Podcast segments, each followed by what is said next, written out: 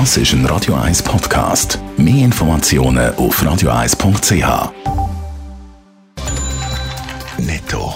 Das Radio 1 Wirtschaftsmagazin für Konsumentinnen und Konsumenten wird Ihnen präsentiert von Blaser Greinicher. Wir beraten und unterstützen Sie bei der Bewertung und dem Verkauf von Ihrer Liegenschaft. blasergreinicher.ch Jan von Dobbel. Der Ferienflüger TuiFly will 900 Stellen abbauen. Der Aufsichtsrat von TuiFly hat gestern dem Vorstandsmandat erteilt, um Verhandlungen mit den Gewerkschaften aufzunehmen. Fast die Hälfte der Vollzeitstellen werden gestrichen, die Flotte halbiert. Grund für den Kahlschlag ist die Corona-Krise. Der Elektroautohersteller Tesla will in Texas ein neues Werk aufbauen. Mit dem Bau für das zweite Tesla-Werk in den USA will Tesla noch in diesem Sommer anfangen. Das sagen Dokumente vom Rechnungshof in Texas. Bis jetzt hat Tesla nur in Kalifornien ein Werk in den USA.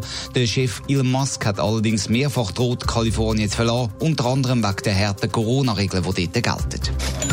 Die Deutsche Bank hat im Vergleich mit den US-Behörden abgeschlossen. Wegen Marktmanipulation und anderen Regelverstößen zahlt die Deutsche Bank 10 Millionen Dollar Buß. Der Deutschen Bank ist vorgeworfen worden, Berichtspflicht verletzt zu haben bei Börsengeschäften. Händler sollen außerdem probiert haben, Skigebot an Terminbörsen zu platzieren.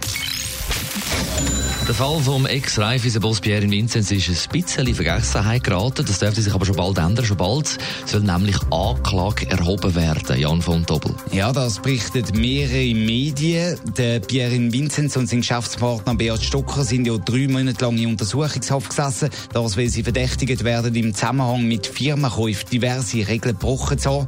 Laut ähm, gerade in dem Fall häufig äußerst gut informierten Branchenmagazin Inside Paradeplatz wollen die Ermittler eine Haftstrafe fordern, nämlich fünf Jahre Gefängnis. Fünf Jahre Gefängnis, das wäre ja äußerst harte Forderung, auch im Vergleich mit ähnlichen Fällen, oder?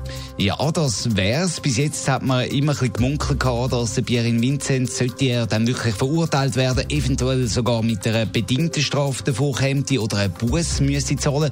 Fünf Jahre Gefängnis, das wäre dann aber schon eine sehr happige Forderung, auch im Vergleich zum Beispiel mit dem Fall Dieter Behring. Der ist ja zu fünfeinhalb Jahren Gefängnis verurteilt worden. Allerdings hat sein Geschäft auch einen Schaden von 800 Millionen Franken angerichtet. Im Fall Vinzenz redet man in der Branche etwa von 50 Millionen Franken, also schon deutlich weniger. Das bestätigt die Forderung von Seiten der Anklage noch nicht und natürlich gilt auch immer die Unschuldsvermutung, ob der Pierre Vinzenz etwas Illegales gemacht hat. Das wird erst eine Gerichtsverhandlung zeigen. Aber um ihn ist es ruhig geworden, seit er aus der Untersuchungshaft entlassen worden ist. Was macht er eigentlich? Das weiß man eben nicht so genau. Laut Inside Paradeplatz verbringt er viel Zeit in seiner Bündner Heimat und er löst sich dort kaum etwas anmerken von der bevorstehenden Gerichtsverhandlung. Er ist nämlich ziemlich relaxed. Netto. Das Radio 1 Wirtschaftsmagazin für Konsumentinnen und Konsumenten.